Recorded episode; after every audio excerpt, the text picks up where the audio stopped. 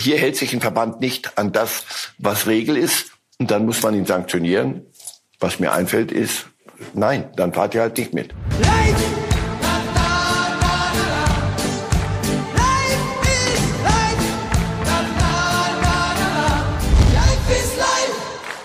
Ich glaube, die wichtigste Personalfrage sind erstmal die Fans. Dass die tatsächlich nach über 700 Tagen, habe ich jetzt relativ häufig gelesen, äh, wieder ins Stadion dürfen, dass wir wieder ein volles Haus haben, dass alle dabei sind. Und äh, nochmal, da freuen wir uns, denke ich, alle riesig drauf. Ich merke das auch schon in der Kabine. Ja, selbst in der Kabine spürt Marco Rose dieses ganz Besondere vor diesem Spieltag. Ausverkauft.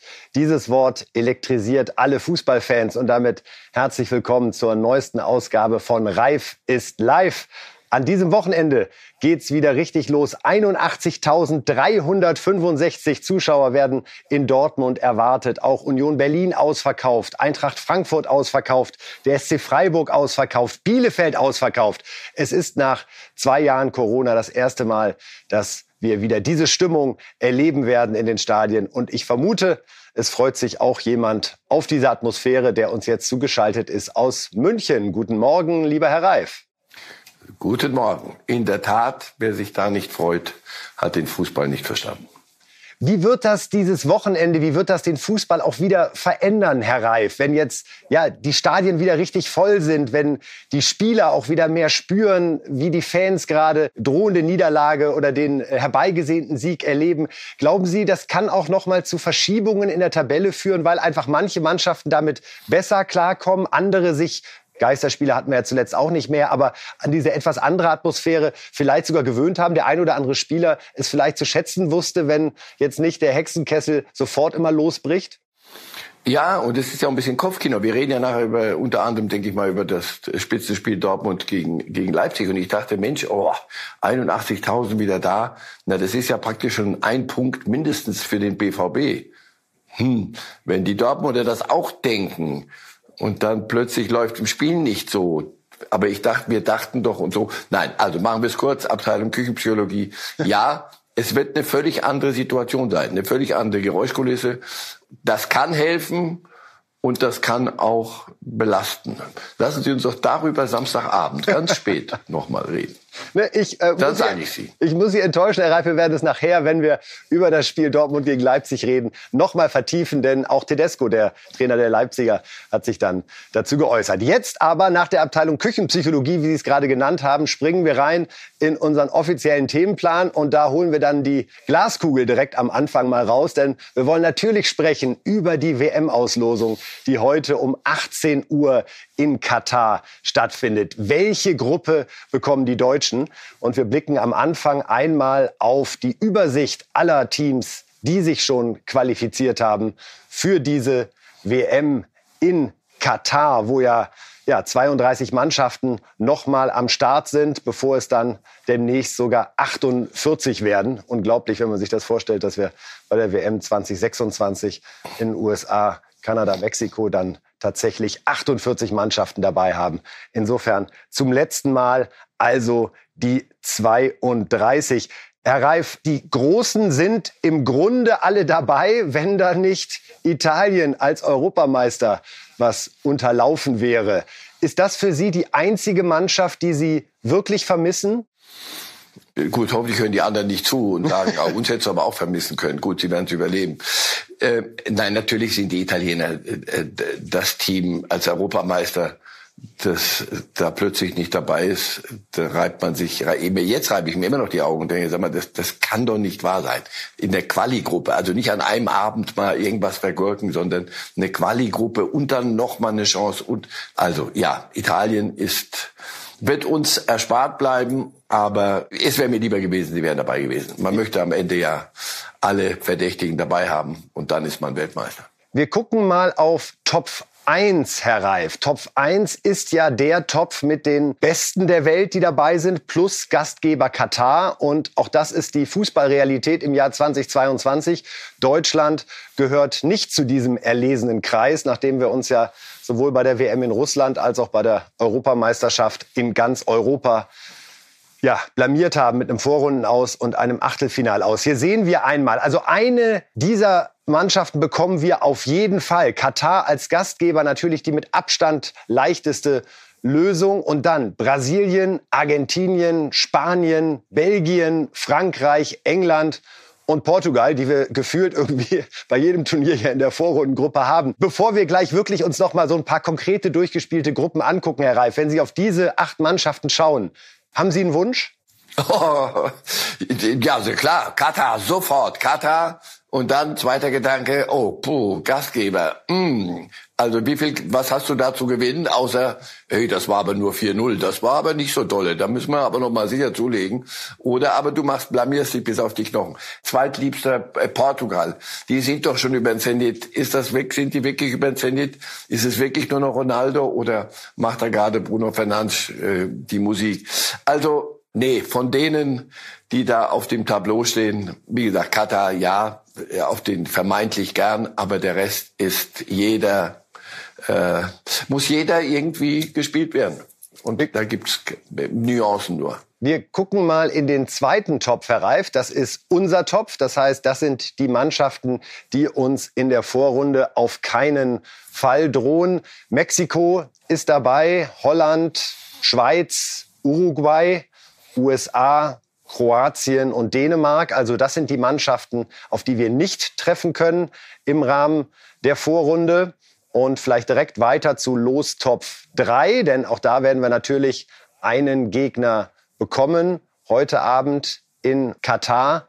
Mal sehen, wer da so dabei ist. Iran, Serbien, Polen, Marokko, Südkorea, Japan, Senegal und Tunesien da, das werden wir gleich in unserer schwersten Gruppe, die wir für Sie vorbereitet haben, Herr Reif, zeige ich Ihnen, verrate ich Ihnen noch nicht. Da wird natürlich Senegal dann auftauchen als amtierender Afrikameister.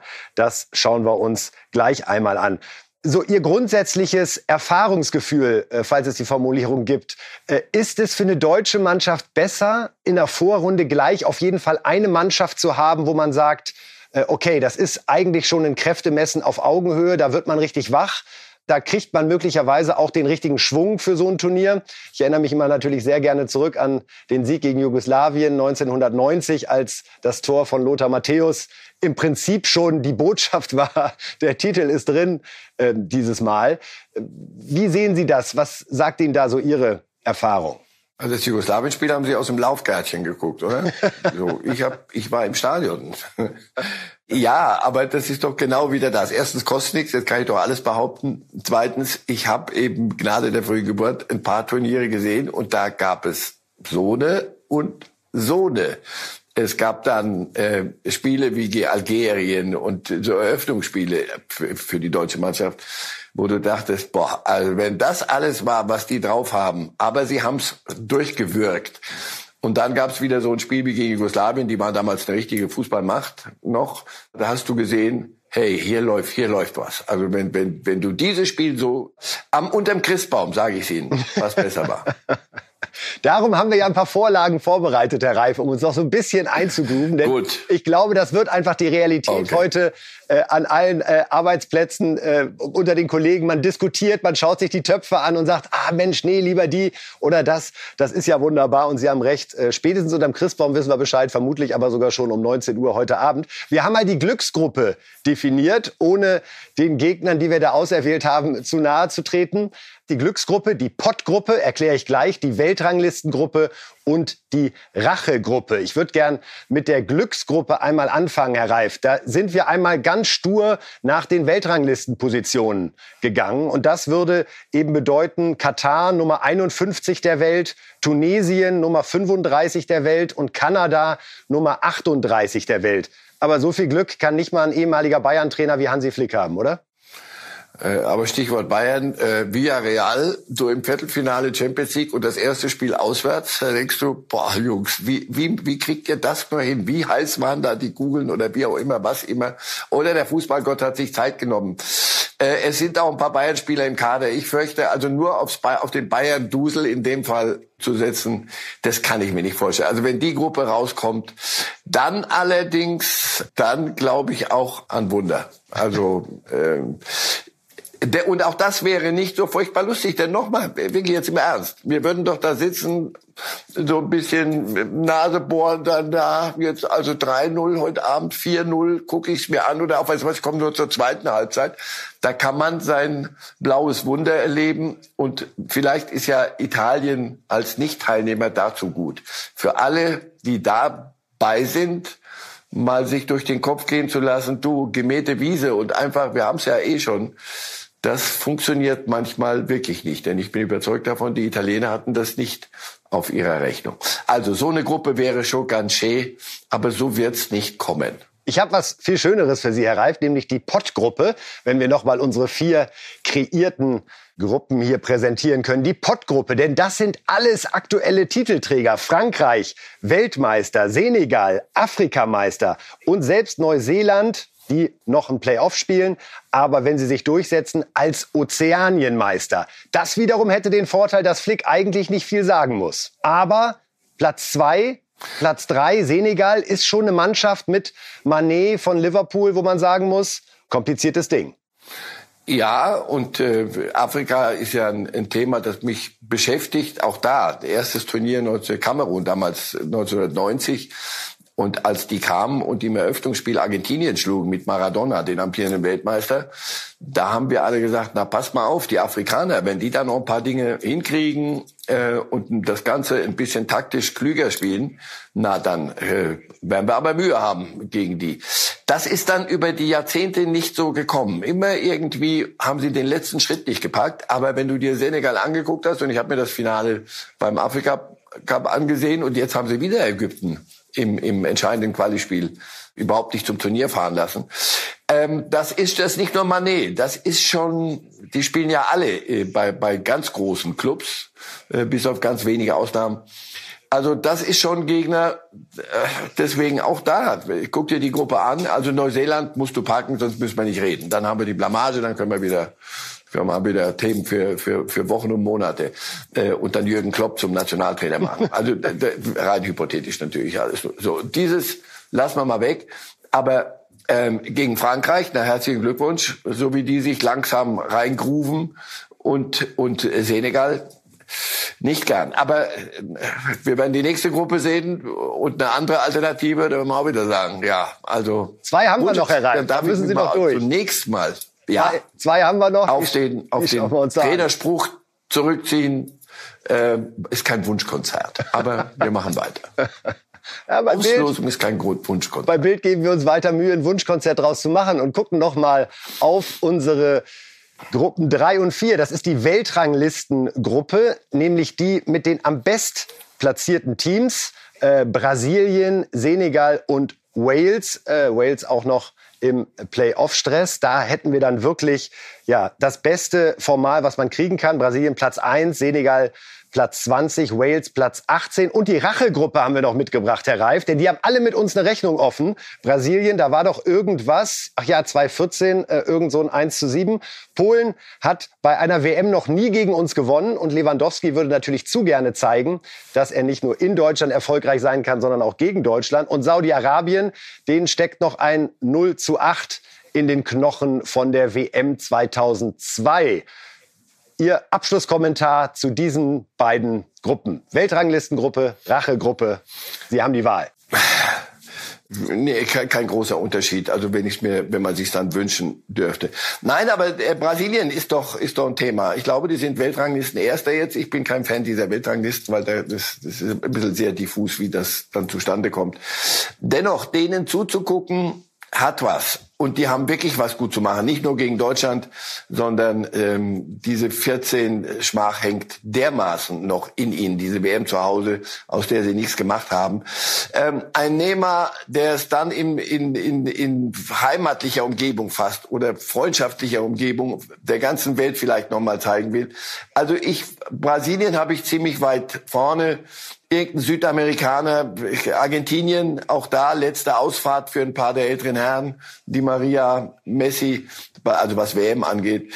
Afrika, wie gesagt, Senegal, ja, mit Saudi-Arabien, ähm, Kuwait, äh, Katar, sage ich ja. Normal haben die keine Chance, aber das ist ihre große Chance. Die warten, werden nur warten auf den einen, der der sich verschluckt. Und Lewandowski, ja, einmal Polen, ich bin da geboren, also ein bisschen äh, rot-weißes Herz schlägt, schlägt auch in mir. Ähm, man wird es ihnen sogar so, so gönnen. Meine ersten Spiele mit meinem Vater habe ich in Warschau gesehen und na, auch Nationalmannschaft. Und ich habe gesehen, wie Fußball wahnsinnig dieses Land ist und kriegt so wenig zurück. Und jetzt haben sie den Weltfußballer und, ah, und probieren's und probieren's. Und einer ist, ist dann doch meistens zu wenig in dem Mannschaftssport. Herr Reif, Sie sind weitestgehend erlöst, was das Thema WM-Auslosung jetzt betrifft. Es gibt noch zwei Themen rund um diese Quali-Spiele, die zu Recht für Empörung sorgen. Und wir wollen zunächst doch mal auf die Bilder schauen vom Elfmeterschießen bei Senegal gegen Ägypten und sehen da äh, Liverpool-Star Salah, wie er, ja, man denkt, er ist in der Disco und wird aber in Wahrheit von Laserpointern ja, überflutet. Man versucht ihn da zu irritieren. So war es bei allen Schützen und zwei Fehlschüsse der Ägypter also und ja, Bilder, die sprachlos machen und einfach zeigen, dass da eine sehr, sehr große Unfairness herrschte. Ja, und, und bitte erklären Sie mir, warum die Ägypter nicht äh, Salah, der so lange im Geschäft ist, äh, nicht, sich nicht umdreht und sagt, pass auf, wir gehen mal in die Kabine jetzt und entweder das hört auf und wenn nicht, kommen wir auch nicht raus und das oder zum Schiedsrichter gehen sagen, machen Sie was und das so deutlich machen, dass alle Welt das sieht. Das sind ja keine Spiele, die unter Ausschuss der Öffentlichkeit stattfinden. Das habe ich nicht verstanden. Sie haben es, weiß ich nicht, stoisch über sich ergehen lassen und und sich da rausgeschossen mit mit, mit solchen Elbern. Zumindest, also gut, jetzt ist es eh vorbei, aber ähm, den Senegalesen entsprechend äh, Nachhilfe geben. Und zwar, das muss richtig kosten. Das muss richtig kosten, dass man der Verband, wir haben die Bochum-Diskussion, Bier, anderes, anderes Thema, aber Senegal hat dieses Spiel ausgerichtet. Bitte die so sanktionieren, dass sich möglicherweise der eine oder andere äh, Laserpoint-Benutzer äh, ins Grübeln kommt. Auch die Frage der Sanktionen stellt sich, Herr Reif, äh, rund um den Iran. Ganz wichtig, das äh, müssen wir noch kurz besprechen. Wir sehen hier Bilder von 2000 äh, Frauen, die Tickets erworben hatten für das Spiel gegen Libanon, aber nicht ins Stadion gelassen worden sind, weil sie Frauen sind. Und selbst im iranischen Fußballverband hat man Sorge, dass das Anlass sein könnte, für die FIFA nochmal zu überdenken, eventuell sogar dem Iran die WM-Teilnahme zu verweigern, weil das eben Bilder sind, die nicht gehen, weil das Entscheidungen sind, die nicht sein können, dass man Frauen den Zugang zum Stadion verwehrt. Fänden Sie, das wäre wirklich ein angemessenes Zeichen, ein so, eine so harte Botschaft auch zu senden und zu sagen, wer sowas macht, der hat bei einer WM nichts verloren? Es gibt gewisse Regularien. Wenn, ein, wenn die Politik in einen Verband eingreift, dann wird dieser Verband aus, so war das bisher wegen Sie mehr, wird dieser Fußballverband und diese, die Nationalmannschaft aus den Wettbewerben genommen. Also wenn irgendein Staatspräsident sagt, so Trainer wird abgesetzt, so, das geht nicht. Hier, das ist ein weiteres Regularium und das ist lang diskutiert worden. Zugang von Frauen in Stadien im Iran. Dieses ist zugesagt worden. Das, ich dachte, das Thema sei längst vom Tisch. Jetzt sehe ich das für mich alternativlos. Sorry. Ähm, wer so gegen gültige Regularien verstößt, und das ist jetzt keine moralische Kategorie, darüber könnte man noch stundenlang weiterreden oder auch nicht, das ist für mich kein Thema. Aber hier hält sich ein Verband nicht an das, was Regel ist, und dann muss man ihn sanktionieren. Was mir einfällt, ist, nein, dann fahrt ihr halt nicht mit. Starke Ansage, unterschreibe ich Wort für Wort. Wer wäre dann der richtige Nachrücker? Sollte man nach Weltrangliste gehen? Deswegen hoffen ja die Italiener ehrlich gesagt noch, da ins Spiel zu kommen. Ich hoffe, die Italiener sind ähm, manns genug zu sagen, nee, auf die Art Nein, ich glaube aus der Region Irak wäre dann, glaube ich, der der ein ja. Nachrücker. So so würde ich es mir vorstellen, damit die Region vertreten ist und nicht Italien durch die Hintertür. Das haben sie nicht nötig und wenn sie es nötig haben, dann sollen sie noch mal richtig drüber nachdenken. Nein. Vielen Dank für die klaren Worte an der Stelle, Herr Reif. Jetzt reden wir über die Nationalmannschaft, über die deutsche 11, die ja jetzt zweimal gespielt hat, ohne Quali-Stress. Wir waren ja schon sicher dabei. 2 zu 0 gegen Israel, dann das 1 zu 1 in Holland. Und wir wollen noch mal auf Ihre WM-11 gucken, Herr Reif, die wir vor einer Woche hier diskutiert haben. Also die WM-11 zum aktuellen Stand. Verletzte Spieler durften also an der Stelle nicht nominiert werden. Also Süle war nicht dabei, auch Gosens war nicht dabei. Im Mittelfeld hatten sie da Gündogan und Kimmich, weil eben auch Goretzka noch verletzt war. Was ist jetzt mit Musiala? Wir müssen über Musiala sprechen. Auch Lothar Matthäus, der jetzt gerade in Bild eine WM-Elf aufgestellt hat, hat Musiala nicht in der ersten Elf. Nun haben wir diesen wunderbaren jungen Fußballer wieder erlebt, wie er auch in Holland auf der Doppel-Sechs äh, ein ganz, ganz besonderes, zugegebenermaßen offensives Spiel auch geführt hat, aber auch Qualitäten in der Defensive gezeigt hat können wir es uns wirklich leisten, bei einer WM auf ja das neben Wirtz vielleicht größte Talent nicht in der ersten Elf zu haben? Ist das fast Flicks Verpflichtung zu sagen, ich entwickle den schon bei dieser WM oder kommt das noch zu früh? Ähm, Sie haben doch einen sehr schönen Kommentar geschrieben gestern, wenn ich nicht irre. Flick will gar nicht groß was entwickeln und die Welt verändern, sondern will ein äh, verdammtes Turnier spielen, das jetzt auf uns zukommt. Musiala ist doch, das ist doch die reine Freude zuzugucken. Nur, ähm, bitte lass diesen Jungen Konstanz zeigen. Lass, wir haben doch, das ist doch das einzig Gute an dieser Weihnachtsschwachsinns-WM. Wir haben Zeit bis dahin. Wir haben jetzt äh, Anfang April. Jetzt lass ihn doch erstmal bis dahin bei den Bayern und auch in der Nationalmannschaft Konstanz finden. Immer wieder über Einsätze, ob von Anfang an oder dann reinkommen. Wenn er das zeigt, wird er in der Konkurrenz sein gegen Kimmich kann ich mir schwer vorstellen. Goretzka wird schwer. Das sind oder wen wollen Sie rauslassen? Ja, irgendeiner muss dann raus. Also mit zwölf können wir nicht spielen, nur damit sich Musiala entwickelt. Aber dass er eine Alternative heute schon ist, das unterschreibe ich doch in, dick und fett und schreibe es in Großbuchstaben. Aber ich glaube, dass ein Goretzka fit in Topform, ein Kimmich fit in Topform noch ein Stück ihm voraus ist. Aber das wird ihn weder brechen, noch wird es ihm schaden. Der wird noch, wenn er das hält und gesund bleibt, weitestgehend, dann wird er noch Turniere spielen. Die werden sich Goretzka und Kimmich vielleicht noch zu Hause angucken und ihm vor dem Schirm die Däumchen drücken. Also das, da ist noch ein bisschen Zeit. Wenn er allerdings zum Zeitpunkt X, und darum wird es dann gehen, Hansi Flick weiß, es geht doch um nichts anderes. Heute Abend spielen wir gegen XY. Welche Art Fußball spielen die? Weißt du was? Da passt Musiala sofort. Dass er überhaupt ein Thema ist, ist doch schon, äh, wir reden über eine deutsche Nationalmannschaft, die irgendwelche Ziele hat, großartig. Und Musiala bringt ja das ganze Paket mit. Der kann ja theoretisch auch auf dem linken oder dem rechten Flügel spielen. Also ist äh, für so viele Positionen, glaube ich, einsetzbar wie kein anderer, den wir da beim Kader dabei haben. Wenn man das Ganze so ein bisschen aus BVB-Brille sich anschaut, und da komme ich auch noch mal sowohl auf die Matthäus-Aufstellung als auch auf die Reif-Aufstellung zu sprechen, dann ist da zwar mit Süle einer dabei, dabei, der in der kommenden Saison bei Dortmund spielt, aber sonst sehen auch Sie nach wie vor keinen Dortmunder in der ersten Elf, oder? Woran könnte das denn liegen? Also, Haaland ist Norweger und Bellingham ist Brite. Woran, ah, so, aha, ja, gut. Also die zwei gehen nicht. Was haben wir denn dann noch?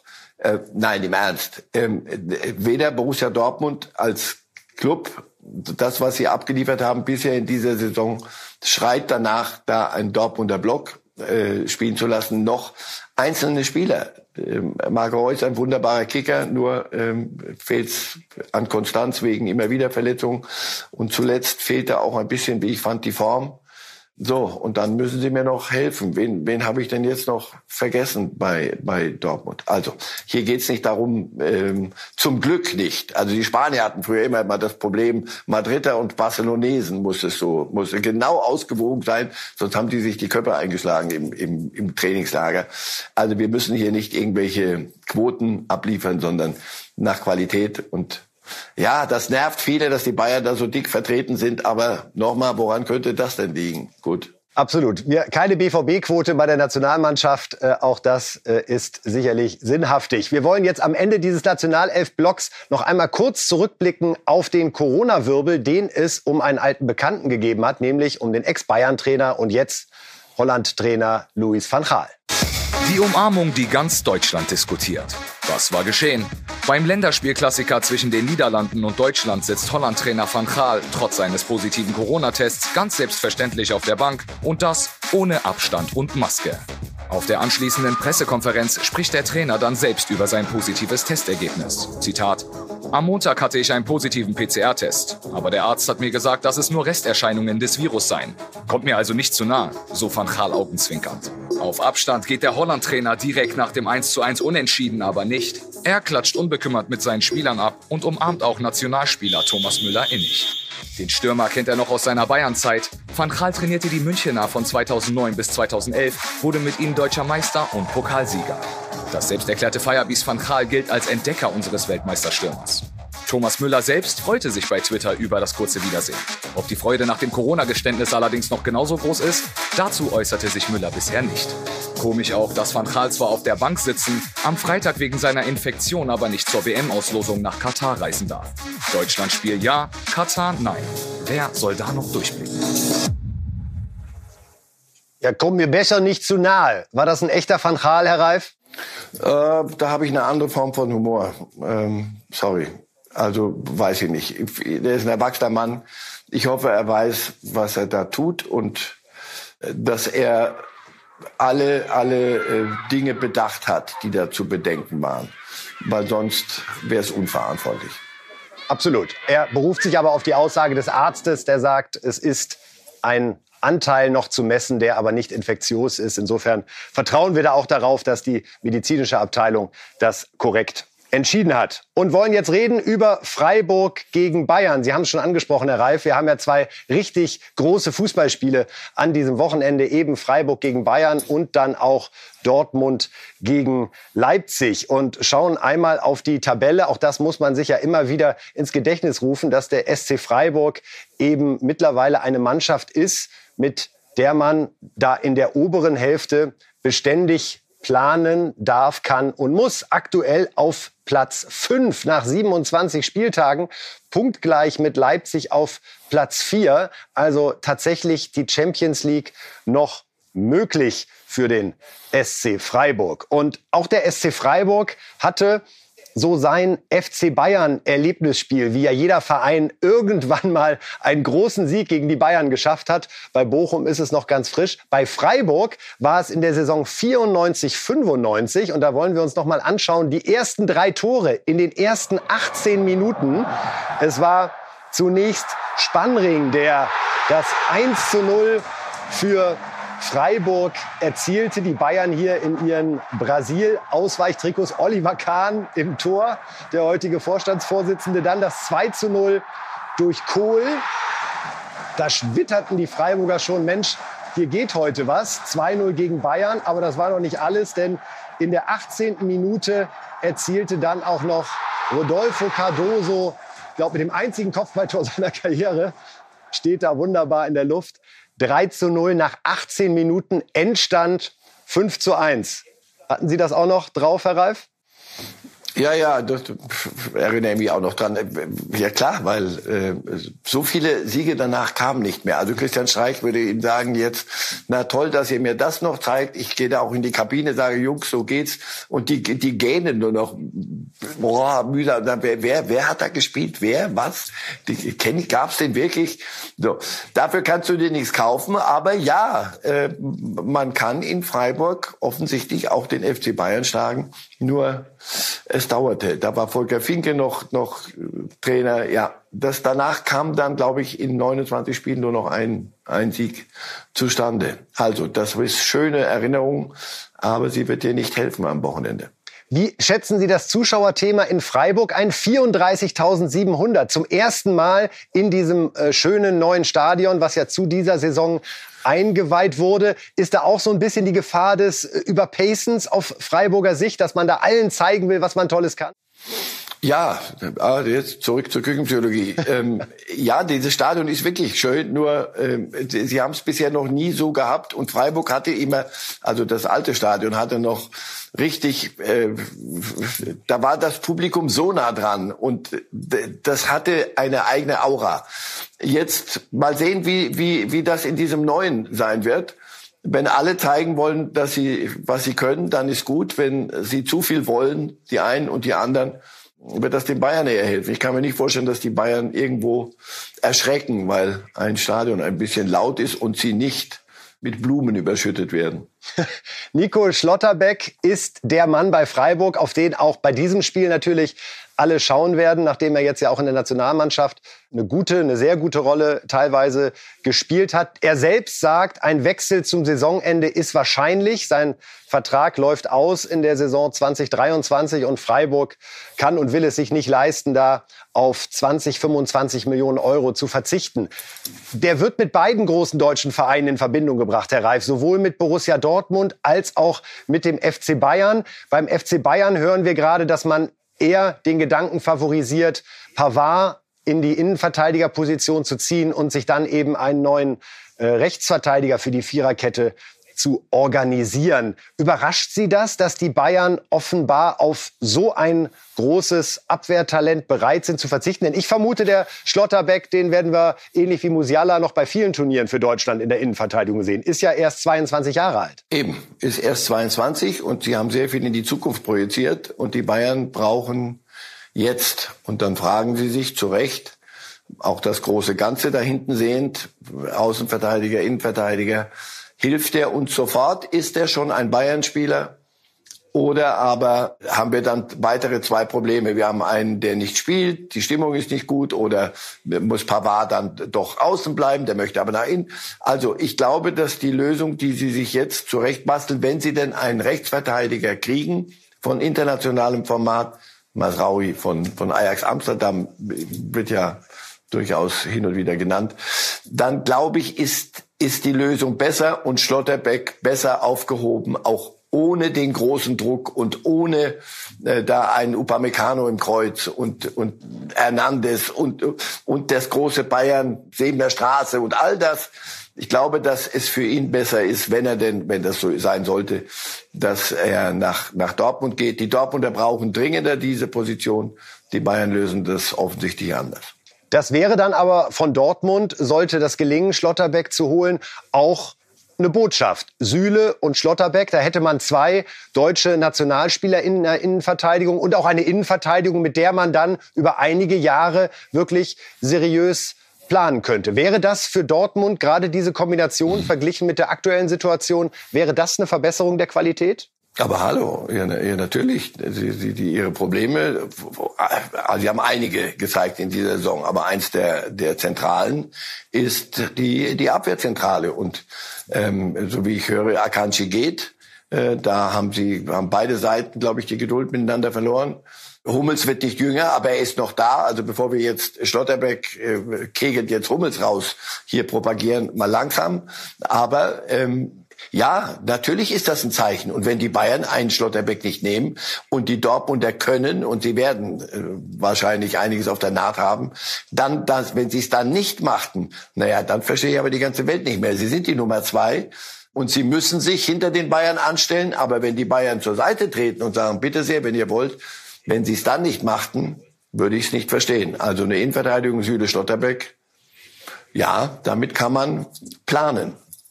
Wir haben jetzt die letzte Länderspielpause hinter uns gehabt. Es kommen jetzt ja so die acht Wochen, in denen dann endgültig klar ist, wer wie diese Saison abschließt. Bei den Bayern scheint es sich gerade alles wieder so ein bisschen zu finden. Davis, Goretzka, Süle, sieht gut aus, dass sie Zeit da zurückkehren. Die Bayern haben jetzt dieses Spiel in Freiburg.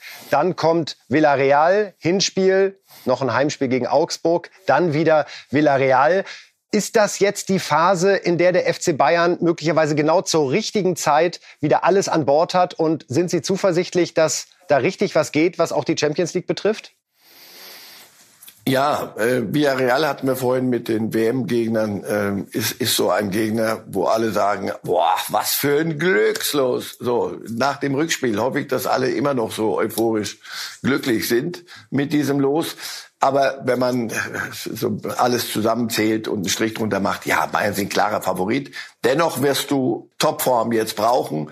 Aber das, schauen Sie, das, das habe hab ich heute, glaube ich, schon 3000 Mal gesagt und andere Menschen noch öfter. Es ist 1. April heute. Wenn der April kommt, dann äh, sieht man schon in der Ferne Silber stehen irgendwo in irgendwelchen Vitrinen. Und das wollen sich die Bayern holen. Und darum geht es jetzt, jetzt musst du musst du liefern. Das machst du besser mit der besten Aufstellung, denn der Rest schläft nicht. Ähm, Und deswegen sieht das gut aus für die Bayern. Ich, ich für mich sind die Bayern in Bestbesetzung mit in der Verlosung, wenn es um die großen Titel geht. Nicht die deutsche Meisterschaft, da wird's schwer, aber Champions League eher. Wir sind zuversichtlich, wenn wir auf die Tabelle gucken, sehen, dass die Bayern mit sechs Punkten Vorsprung dort stehen. Und äh, wir sprechen jetzt über das Topspiel zwischen Borussia Dortmund und RB Leipzig und gucken zu Beginn noch einmal auf die Tabelle, um zu sehen, dass da der zweite aktuell gegen den vierten spielt und es, wenn man ein bisschen weiter zurückschaut, sieht, ja, das sind schon noch zwölf Punkte. Also da brauchen wir keine Glaskugel und keine Küchenpsychologie, Herr Reif.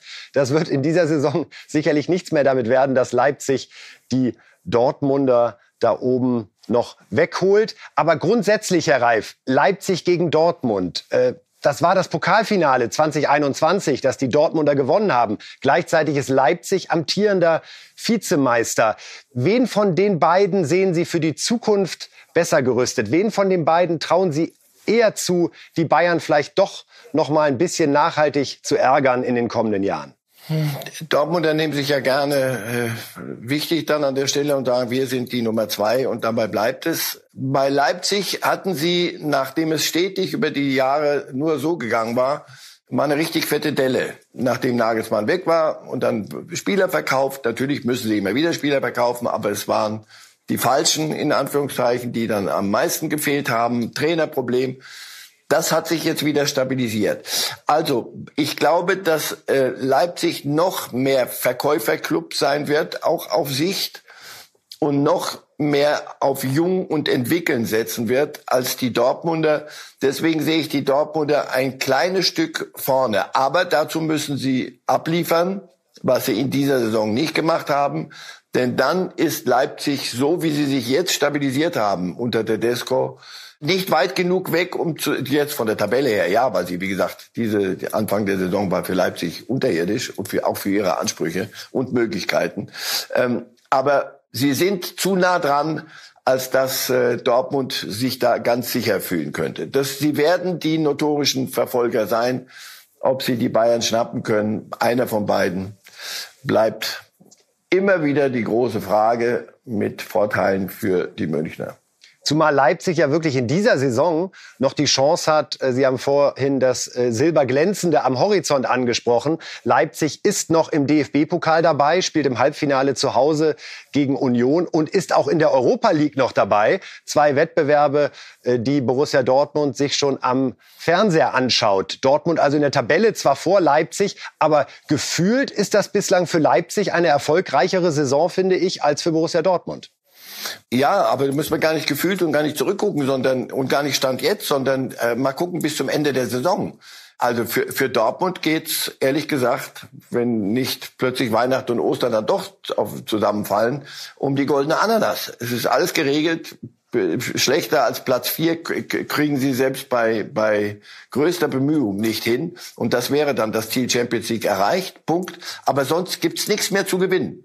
Außer zu zeigen, wir machen Schritte vorwärts. Während für Leipzig, jetzt kann man sagen, wow, ist die Belastung größer, die haben noch viele Wettbewerbe. Ich bin äh, der Meinung, dass gerade so eine junge Mannschaft, für die, wo viele Junge dabei sind, dass es da mehr Spaß macht, um irgendwas zu spielen, als Dinge zu verwalten. Das sage ich ja also, auch immer, Herr Reif. Ja, ich immer, Sie haben recht. Das, das, Klagen über die englischen Wochen. Ich denke mal, es gibt doch nichts Schöneres für einen Fußballer, als am Mittwoch oder Dienstag oder Donnerstag, wie Leipzig jetzt eben gegen Bergamo ein Spiel zu haben, anstatt die ganze Woche durchzutrainieren. Ja, und äh, vor allem, man kann auch, selbst wenn man was vergeigt, kann man drei Tage später wieder was, was gut machen und geht immer weiter. Das hält, hält auch die Spannung hoch. Bei den Dortmunder, wie gesagt, wird es darum gehen, die Spannung hochzuhalten. Also jetzt hast du dieses Spiel und dann hast du nochmal die Bayern, aber dazwischen sind es die Mühen der Steppe und das dann so, da ist viel Zeit, sich mit sich selber zu beschäftigen. Das ist nicht immer förderlich. Wir haben am Anfang der Sendung schon mal Marco Rose gehört, der sich am meisten freut auf die Zuschauer. Das Dortmunder Stadion ist wieder voll mit äh, 81.300 65 Zuschauern, also Top-Stimmung garantiert. Und Rose hat in der Pressekonferenz nochmal darauf aufmerksam gemacht, dass das für manche Spieler wirklich das erste Mal ist, dass sie das erleben. Ich glaube, die freuen sich drauf. Also Jude zum Beispiel hat noch nie vor einem vollen Stadion in, in, in Dortmund äh, gespielt. Möglicherweise muss Marco dann mal kurz während des Spiels sagen, mach den Mund zu, wenn sie alle staunen und konzentriere dich auf Fußball. Aber ich glaube, dass nochmal, dass äh, äh, uns das äh, ja vor allen Dingen viel gibt äh, im, im, im Positiven und äh, das wollen wir natürlich auch für uns nutzen. Also das müssen wir auch äh, für uns nutzen. Ein, ein volles Stadion, ähm, totale Unterstützung. Ähm, da nochmal, da geht was für uns ganz sicher. Ja, schön formuliert, Herr Reif, von Marco Rose da. Zwischendurch wird Reus dem Bellingham sagen müssen, äh, mach mal den Mund zu muss man sich noch mal vergegenwärtigen, dass Jude Bellingham noch nie im ausverkauften Dortmunder Stadion gespielt hat. Ja, aber das ist ein stabiler Junge. Also so, dass der erschrickt, dass da ein paar Menschen da sind, die ihn vor allem gut finden und denen was zu zeigen, den eher motivieren. Ähm, ich bin wirklich bin gespannt, wer wer mehr Saft raus. Es wird auch darauf äh, ankommen, wie dieses Spiel läuft. Aha, komisch, ja, aber ist so. Äh, vor allem so die erste Viertelstunde wenn die Dortmunder ins, ins Laufen kommen und ihr Spiel hinkriegen und diese, dann sind diese 81.000 aber nochmal so eine, so eine Wolke, auf der man schweben kann. Wenn das nicht gelingt und die Leipziger ihr Ding durchkriegen und da das vieles wegbremsen und wenn es dann mal still wird in, in, im Dortmunder Stadion, selten genug, aber das kann man hinkriegen, dann ist das, äh, ist das eine Belastung auch. Also, das ist ein Spitzenspiel mit allen Zutaten. Auf das freue ich mich richtig. Da ist auch nicht zu viel Bohai drumherum, sondern wir nehmen es mal so, wie es kommt. Volles Haus. Und da sind welche, die Fußball spielen können auf beiden Seiten. Das wird Spaß machen. Das Schöne ist, dass auch Tedesco, der Leipziger Trainer, jetzt überhaupt nicht das als Nachteil ansieht, oh Gott, das Stadion ist voll, sondern der freut sich auch. Hören wir mal rein. Ja, da freuen wir uns drauf. Also ich glaube, äh, freut sich jeder, der, der irgendwo den Fußball liebt, auf so eine Wand. Ich glaube 81.000 sind's. Ich habe es schon mal erleben dürfen. Ist schon richtig geil dort. Äh, brauchen wir nicht drum rumreden, ne? dass äh, ein Heimspiel bei 81.000 natürlich schon was bewirkt. Ähm, aber wir hatten jetzt auch lange auf Zuschauer verzichten müssen, haben jetzt das ein oder andere Heimspiel gehabt, mal mit 15.000, mal mit 25.000 und haben natürlich schon gemerkt, dass äh, es mit mehr Zuschauern einfach eine andere Kulisse ist. Auch als Auswärtsteam, sage ich, ist es trotzdem äh, was Schönes, was Positives, dort spielen zu dürfen vor so einer Wand und es beeinflusst schon, je nachdem, wie dann das Spiel läuft äh, und wie der Flow ist. Ja, kann sich da schon was entwickeln, in die eine wie auch in die andere Richtung. Absolut, genauso wie Marcel Reif gesagt hat, je nachdem, wie sich der Flow entwickelt, speziell in der ersten Viertelstunde. Neben dem Flow geht es natürlich wie immer um die große Frage, was ist mit Haaland? Und leider hat er sich ja verletzt beim Länderspiel mit Norwegen. Und die große Frage ist, spielt er oder spielt er nicht? Und während sich Tedesco und Rose einig waren, dass es schön ist, dass die Zuschauer wieder da sind, gehen die Prognosen doch auseinander, was Haaland betrifft. Wir hören zunächst mal, was Rose, der Dortmund-Trainer, prognostiziert. Ansonsten Erling muss ich äh, sagen, sehr fraglich, äh, bin ich ganz offen und und und ehrlich. Jeder hat, äh, glaube ich, das Standbild gesehen, möglicherweise auch das Video, kann sich dementsprechend vorstellen, ähm, äh, dass wir dort äh, schon auch ein äh, stärkeres Trauma haben. Erling ist natürlich immer einer, der dann sehr optimistisch äh, äh, in, in solche Situationen reingeht. Aber äh, ja, also das Ding ist einmal komplett umgeknickt und, und äh, dementsprechend ist der Fuß auch dick, geschwollen, blau.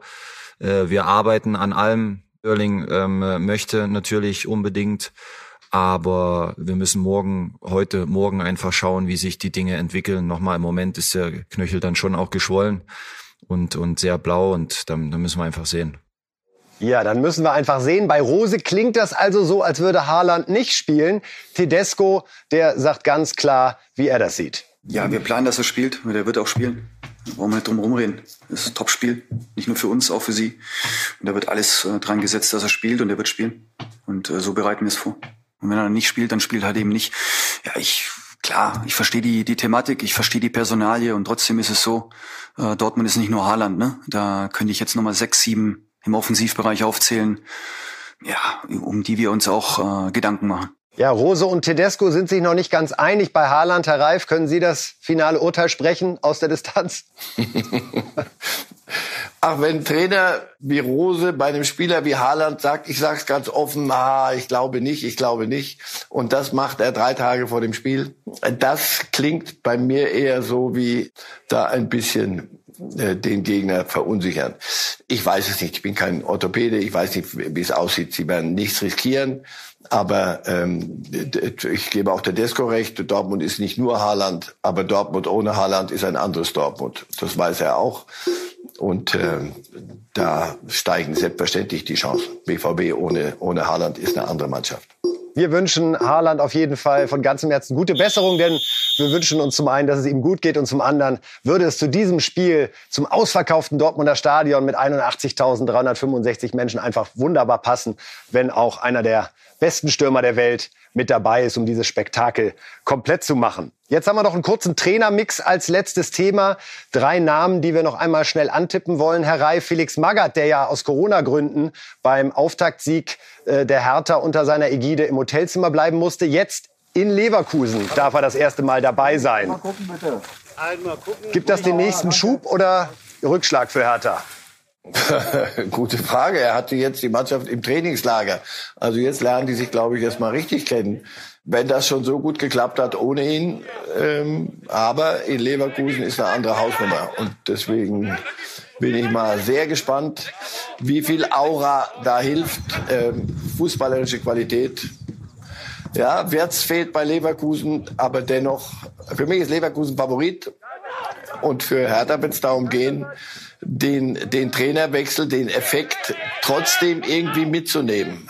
Es darf keine Abreibung geben, denn sonst kippt das alles wieder, sondern sie müssen dagegenhalten. Äh, eine, eine wirklich eine spannende Geschichte bei Hertha jetzt, weil das ist so ein Hop- oder Top-Spiel kann sich vieles entscheiden. Ich kann ja schon mal an der Stelle vorwegnehmen, dass bei Ihren Tipps ein 2 zu 0 für Leverkusen gegen Hertha steht. Insofern, das wäre, glaube ich, in dem Rahmen, in dem Hertha auch weiter positiv am Klassenerhalt arbeiten könnte. Der andere Trainer, den wir uns am Wochenende genau anschauen werden, ist Vincent Heilmann. Ein Name, der mir ehrlich gesagt vorher nichts gesagt hat. Der sitzt bei Wolfsburg auf der Bank als 25-Jähriger, weil Kofeld Corona hat und auch sonst keiner zur Verfügung steht. Der jüngste Trainer bisher, jetzt kommen Sie ins Spiel, Herr Reif, war Bernd Stöber 1976. Ein Spiel für Saarbrücken als 24-Jähriger. Erzählen Sie mir nicht, dass Sie sich daran noch erinnern können. Äh, nein. nein. Nein, nein, nein, nein, nein. Das wäre schlimm. Ah, nee, hör auf. Gut. Was? Nein. So ein 25-Jähriger. Nein, aber ähm, den, den jungen Mann hat ja äh, Marc van Bommel mitgebracht. Und normalerweise, wenn ein Trainer gehen muss, und van Bommel wurde ja entlassen, dann gehen auch seine Co-Trainer. Dass er immer noch dort ist, ich glaube nicht, dass man ihn vergessen hat oder dass er den Zug verpasst hat, sondern die werden sich was gedacht haben dabei. Also muss er was können. Dass das nicht die ideale Besetzung ist, äh, jetzt wo es für Wolfsburg wirklich um viele Dinge noch geht, ist, ist doch klar. Aber sie würden ihn das nicht machen lassen, wenn, wenn sie kein Vertrauen hätten. Wobei, wie gesagt, auch Fronzek fehlt. Also vielleicht bleibt ihm gar nichts anderes übrig. Aber nochmal, er muss ja was können, sonst wäre, wäre er nicht dort. Vincent Heilmann, also sein erstes Spiel, hat leider drei Kreuzbandrisse als Spieler gehabt und musste deswegen die Spielerkarriere frühzeitig beenden. Und er ist auch wieder da. Peter Hermann, der Mann, der an der Seite von Jupp Heynckes die Bayern zum Triple 2013 geführt hat. Schalke hat sich gedacht, Mensch, für die letzten sieben Spiele holen wir den mit seiner Kompetenz nochmal ins Trainerteam, um Mike Büskens zu unterstützen. Er ist ja eigentlich gerade bei der U20 des DFB äh, dabei. Mit Wörns zusammen trainiert er die Mannschaft da. Ist das ein, also auf jeden Fall überraschender Schachzug von Schalke? Und glauben Sie, da hat man sich jetzt echt überlegt, wie können wir nochmal so einen Impuls setzen, der nach zuletzt zwei Siegen ja vielleicht tatsächlich das Aufstiegswunder noch möglich macht? Ja, ist ja nicht das erste Mal, dass Hermann bei, bei Schalke aufschlägt. Der war ja schon mal dort. Man, der kennt die Verhältnisse, man kennt ihn, jeder kennt ihn, jeder schätzt ihn. Es gibt niemanden in der Liga, der ihn nicht schätzt. Einer, der wirklich als Diener überall hinkommt und, und jedem hilft. Fragen Sie mal Jupp Heynckes, welche Loblieder der auf, auf Hermann singt. Also ich glaube, ja, das ist ein sehr guter, sehr, sehr guter Schachzug. Viel mehr wird es wird, nicht mehr geben, was Schalke noch tun kann. Jetzt müssen sie noch Spiele gewinnen. Absolut. Was wären wir ohne die guten alten Fußballweisheiten zum Abschluss einer schönen Reifes Live-Sendung? Wir gucken auf die Tipps nochmal, Herr Reif. Das gönnen wir uns noch, nachdem wir Sie schon mit der Auslosung gequält haben. Der kurze Blick auf die Bundesliga-Prognosen für dieses Wochenende. Da haben wir Union Köln 1-1, Bielefeld Stuttgart 0-0, Leverkusen Hertha 2-0, Frankfurt Fürth 3-0, Freiburg-Bayern 1 zu 2, also der Auswärtssieg für die Bayern. Hoffenheim-Bochum 2 zu 1. Ein knackiges 2 zu 2 im Spitzenspiel zwischen Dortmund und Leipzig. Augsburg gegen Wolfsburg mit dem jungen Trainer 1 zu 0 und Gladbach schlägt die Mainzer 3 zu 2.